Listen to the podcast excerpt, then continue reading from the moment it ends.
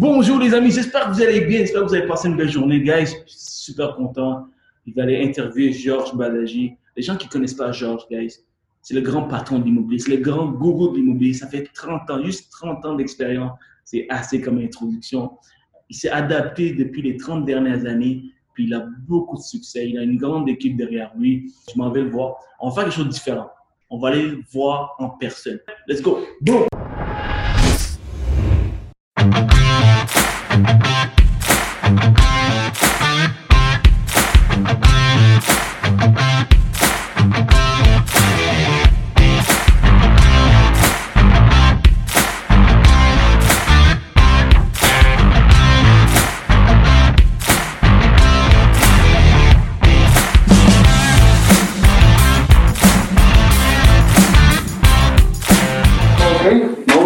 Belle entrevue ensemble. Merci beaucoup.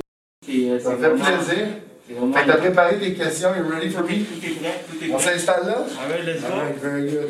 Le domaine du courtage est en constante évolution. Dans une ère technologique où le changement est presque assuré et inévitable, il faut plus que jamais rester à jour et s'adapter aux tendances innovatrices de notre domaine.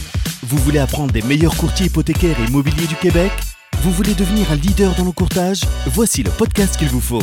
Les courtiers du Québec avec Seroujane Kenishalingam. On commence, donc dis-moi, parle-moi un peu de toi.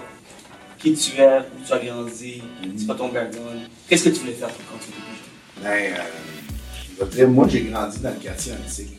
Euh, je suis euh, le fils d'un père euh, qui est libanais d'origine, il est né à Beyrouth, euh, et de mère euh, qui est née en Tunisie. Donc, c'est deux, deux, je suis enfant d'immigrés qui sont arrivés ici à l'âge de 15 ans. Mon père euh, euh, a grandi euh, chez ses cousins, chez son oncle, sur la rue Saint-Denis. La famille Sen, une grande famille de Montréal. Et puis, il a grandi un peu comme leur grand frère.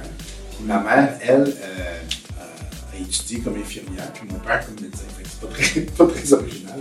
Médecin, infirmière, puis bon, ça, c'est- ils ont eu moi. Et puis après ça, j'ai eu une soeur, un frère, on a grandi en Antique.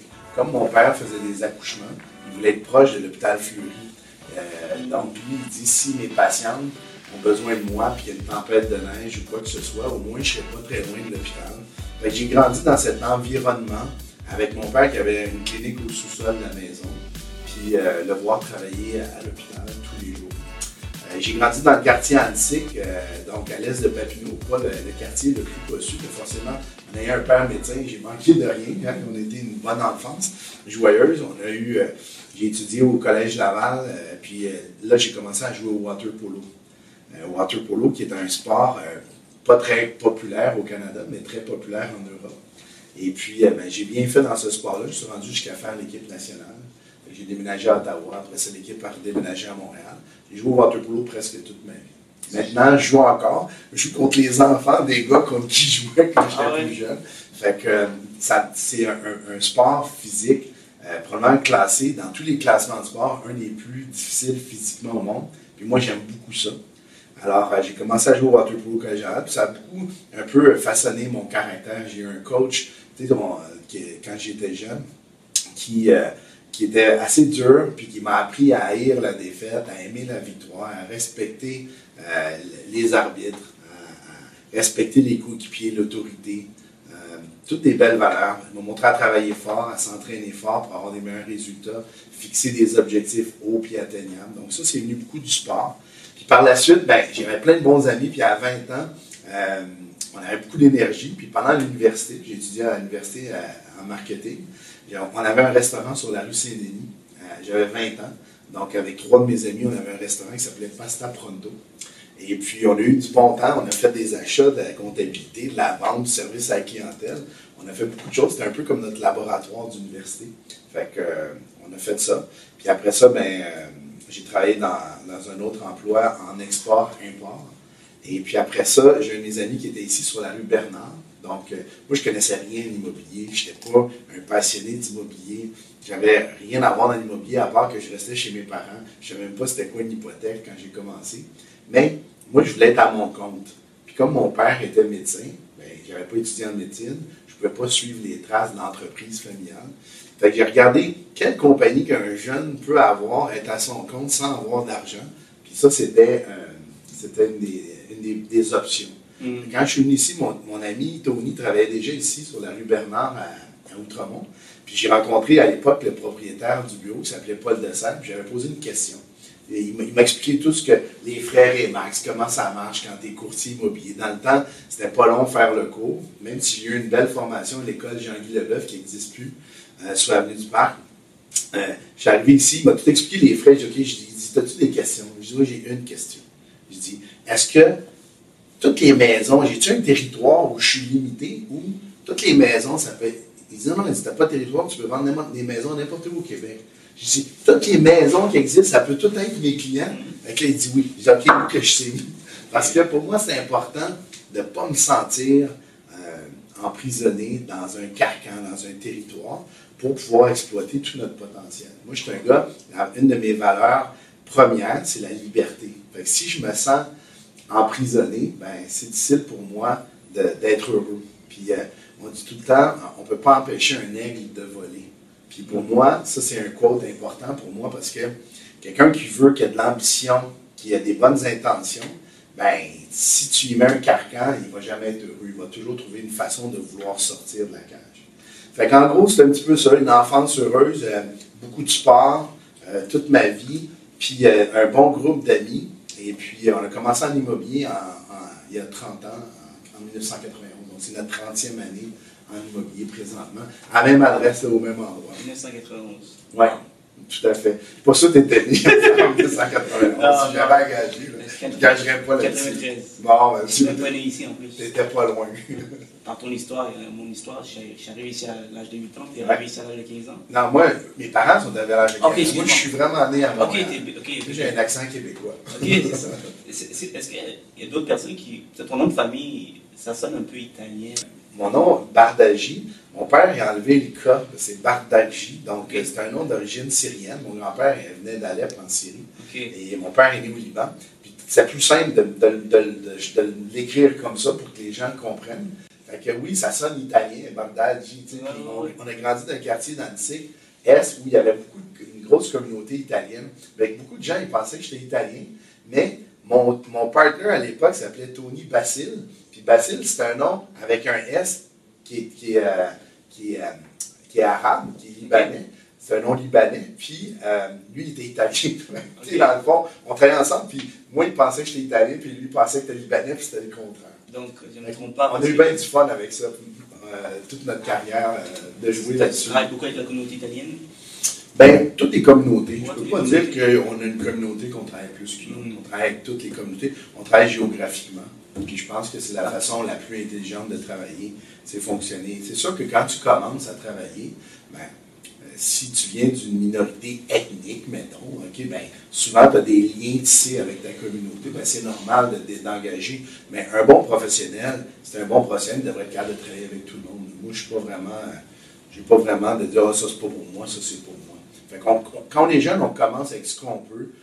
Ma première maison, mon bureau à Outremont, j'ai vendu à Laval. Fait que, dans le fond, je veux dire, ben, on, on fait tout pour apprendre, gagner, puis ça, je comprends ça, mais à un moment donné, un professionnel, c'est un professionnel, là, peu importe là, quelle langue on parle, puis de quelle origine ethnique on vient, il faut que tu sois bon avec tout le monde. Tu as raison. Puis quand tu étais plus jeune, j'imagine que tu voulais pas être courtier immobilier. Qu'est-ce que tu voulais faire euh, Je savais ce que je voulais pas faire.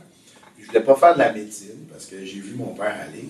J'avais j'ai un frère avocat, j'ai une sœur architecte. Mhm. Fait que, tu sais, tu vois, la profession libérale, c'est important chez nous. Puis moi, j'ai étudié en marketing, tu sais, puis bon, je suis devenu courtier immobilier, un peu euh, la honte de la famille. Mais euh, moi, j'avais vu Pourquoi la honte? Mais parce que, tu sais, quand tu viens d'une famille avec euh, l'héritage d'une profession libérale, tu sais, courtier immobilier à l'époque, c'est moins bien vu encore que maintenant. Il y a une belle progression en 30 ans du professionnalisme. Autant les courtiers hypothécaires que les courtiers immobiliers. Il y a eu beaucoup d'avènements, beaucoup de lois, beaucoup de formations qui font en sorte que les jeunes qui sortent de l'école aujourd'hui sont déjà plus qualifiés qu'on l'était nous autres à l'époque.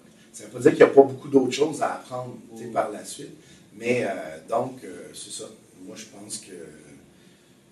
Pourquoi, pourquoi je te disais ça? Donc, excuse-moi la question. En fait, c'est parce que je voulais savoir si- Ah. avant qu'est-ce que tu voulais faire. Non, c'est ça. Fait je savais pas ce que je voulais faire, Mhm. euh, mais je savais ce que je voulais pas faire. Puis je savais que je voulais être à mon compte parce que quand je travaillais dans ma compagnie en export-import, ben, je trouvais que je travaillais 9 à 5, mais moi, je venais de passer d'avoir un restaurant être sur l'équipe nationale de water polo, fait beaucoup de 28 heures d'entraînement par semaine. Aller à l'université à temps plein en même temps, à un job, tu sais, comme 9 à 5, j'avais plus d'énergie que ce que le poste exigeait. Puis euh, donc, j'étais très content d'être à mon compte, puis c'est pour ça que j'ai foncé là-dedans. Ça serait plus un immobilier, mais dans le fond, l'immobilier, ça a été bon parce que dans tous les métiers de vente, moi, j'ai toujours été un, vendeur quand même. Quand j'étais plus jeune, avant le water polo, je jouais au tennis. Il y avait des tournois dans les parcs, puis il n'y avait pas de. C'est dans le temps, il n'y avait pas de restaurant à tous les coins de rue. Puis les parents jouaient toute la journée, les enfants étaient dans le parc. Fait que moi, j'avais volé tout les, le pain puis les, viandes froides dans, dans, le frigo à ma mère. J'avais fait plein de sandwichs. Puis entre mes matchs, à moi, je vendais aux autres parents. Fait que, tu sais, j'avais déjà comme l'esprit un petit peu entrepreneurial. Puis ça, ça s'est traduit après dans le restaurant. Puis bon, c'est une question de temps avant qu'on développe quelque chose. Puis tant qu'à être un bon vendeur, puis dans le métier de la vente, bien, souvent ce qu'il y a de plus cher puis de plus important pour la plupart de nos clients, bien, c'est les actifs immobiliers qu'ils ont. Tu sais, un nouveau, il y a beaucoup de nouveaux courtiers qui nous écoutent aujourd'hui, qui vont écouter bientôt. Euh, c'était quoi la différence de courtage d'autrefois, autrefois, dans les années 90, 2000, aujourd'hui? Tu sais, avec la technologie, technologie, ça a beaucoup évolué. Peux-tu nous parler un peu de D'abord, je vais commencer par dire qu'est-ce qui n'a pas changé. OK, vas-y.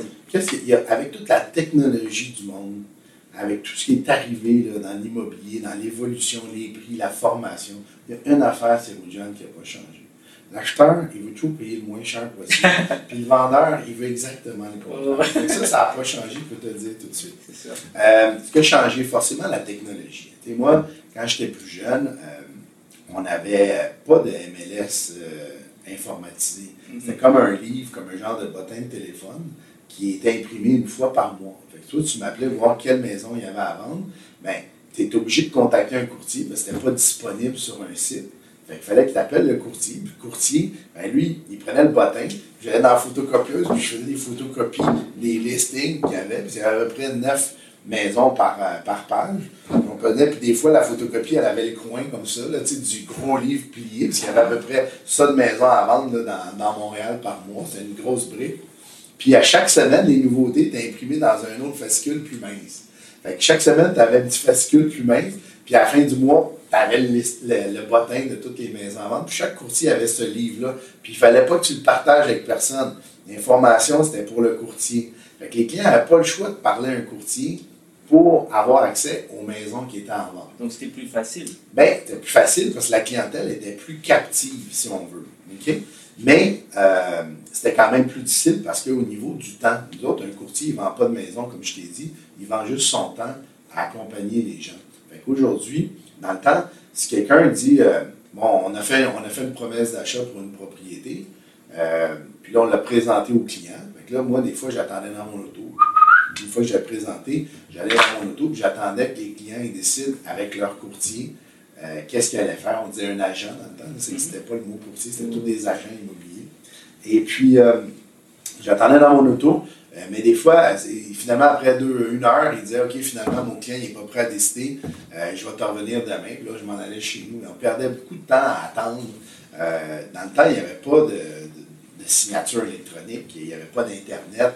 Euh, on avait, on commençait à avoir des, des pagettes puis des téléphones cellulaires fixes dans l'auto. Fait qu'il n'y a pas de mobile comme tel. c'est dur pour un jeune de s'imaginer tout ce que ça prenait comme effort en temps, comme présence au bureau pour pouvoir avoir des clients. Puis tu ne pouvais pas utiliser ton CRM puis faire du mass mailing, euh, à moins de faire du, mailing postal ou du, du public postage.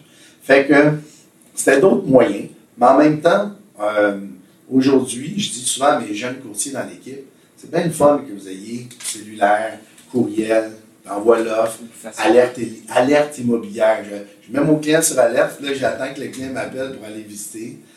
Mais euh, à quelque part, c'est encore bon de rencontrer le client en personne, un peu comme on le fait aujourd'hui, de toucher son, son bras et dire I have your back, je m'en occupe, de regarder dans les yeux. Cette connexion-là est plus difficile à faire avec les moyens. Euh, électronique. je dis ça à mes clients, à mes clients puis à mes, à mes courtiers. C'est correct que vous, vous, utilisez ça, c'est bien plus pratique. Tu fais une contre-offre, le client est en voyage, tu es à l'aéroport, il signe sa contre-offre acceptée, tu en vacances.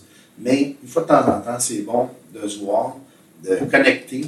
Et, euh, et ça, je pense, c'est ce qui manque un peu. Cette touche humaine-là, mm-hmm. là, j'ai l'impression qu'on envoie bien des courriels, bien des messages, mais des fois, c'est pas le meilleur mode de communication parce que les gens de l'autre côté sentent pas euh, si tu fâché, si tu heureux, si tu impatient, euh, si tu une mauvaise journée. Alors, dépendant comment eux-mêmes se sentent au point de vue émotif, ils peuvent le percevoir négativement.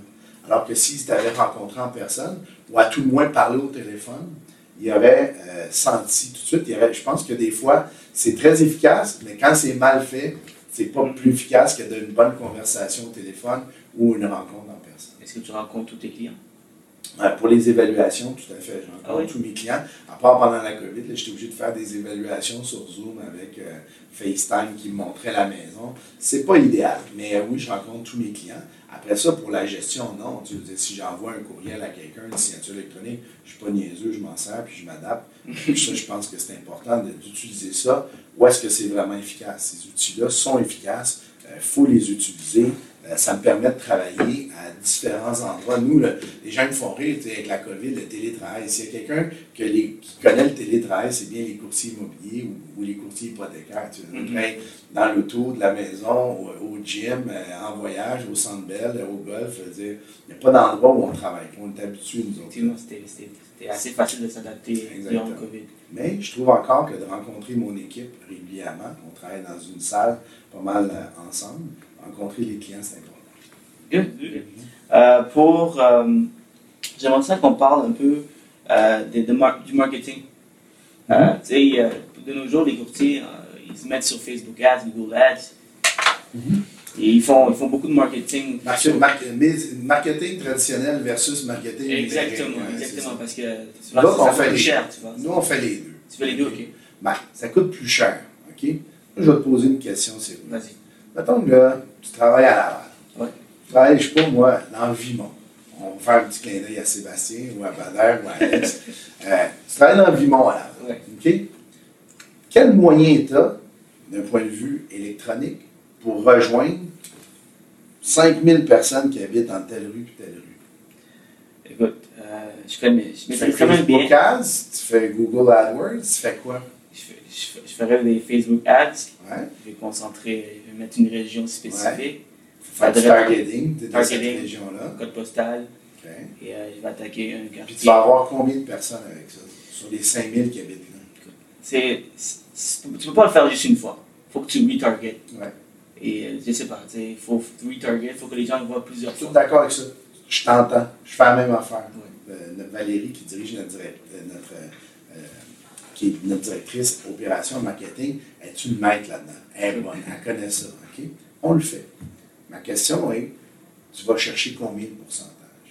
La réalité, c'est que c'est difficile à dire. Il faut que tu le refasses souvent. Mm-hmm. Puis peut-être tu vas atteindre 30% de la population, 40, si tu es chanceux, ce serait des chiffres extraordinaires. Mais j'envoie un flyer imprimé, pas très écologique, tu vas me dire, mais j'envoie ça aux 5000 résidents. Es-tu d'accord que tout le monde, ou presque, a vu ta face dans ce quartier géographique-là? C'est-à-dire qu'encore aujourd'hui, avec toute la technologie qui existe, c'est un moyen archaïque, mais c'est meilleur pour faire du farming géographique. Ça, c'est un ah. exemple.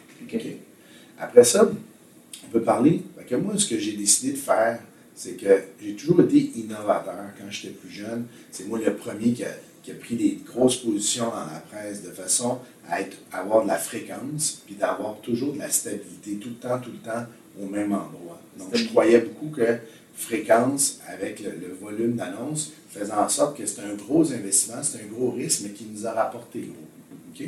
Aujourd'hui, vu que les gens sont tous online, ben, les chances qu'ils attendent de voir une annonce dans un journal traditionnel sont minces.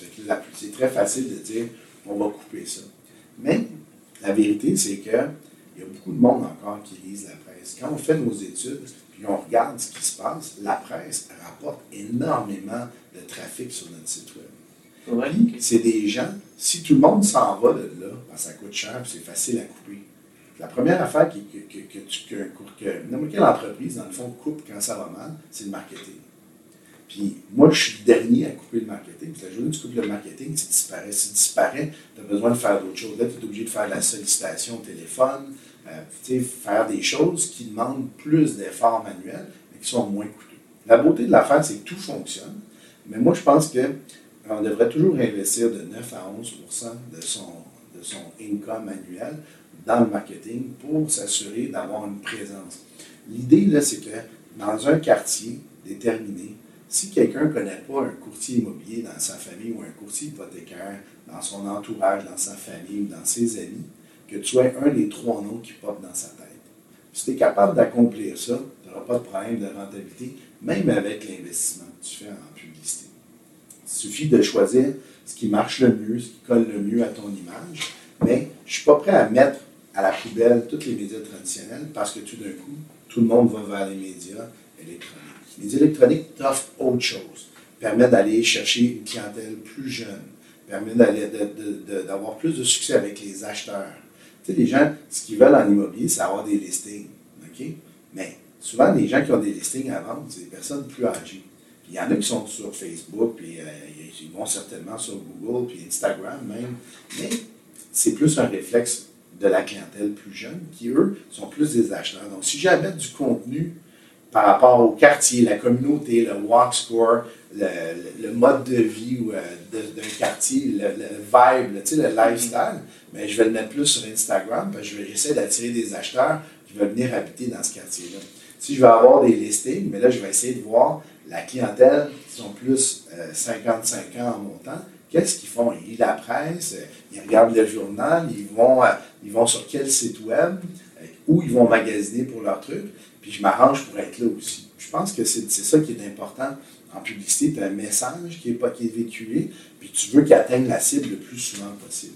c'est très tentant de suivre la mode. Puis, tu sais, quelqu'un qui a une boutique en ligne, je euh, je sais pas, moi, j'achète des, lunettes de lecture des fois d'un site en France, ben, je les commande en ligne, qu'ils ne sont pas obligés d'annoncer dans tel ou tel journal parce qu'ils visent partout, c'est correct. Mais nous, on a vraiment une business géographique. Qu'il faut que je concentre à essayer d'aller viser les gens dans le secteur que je fais.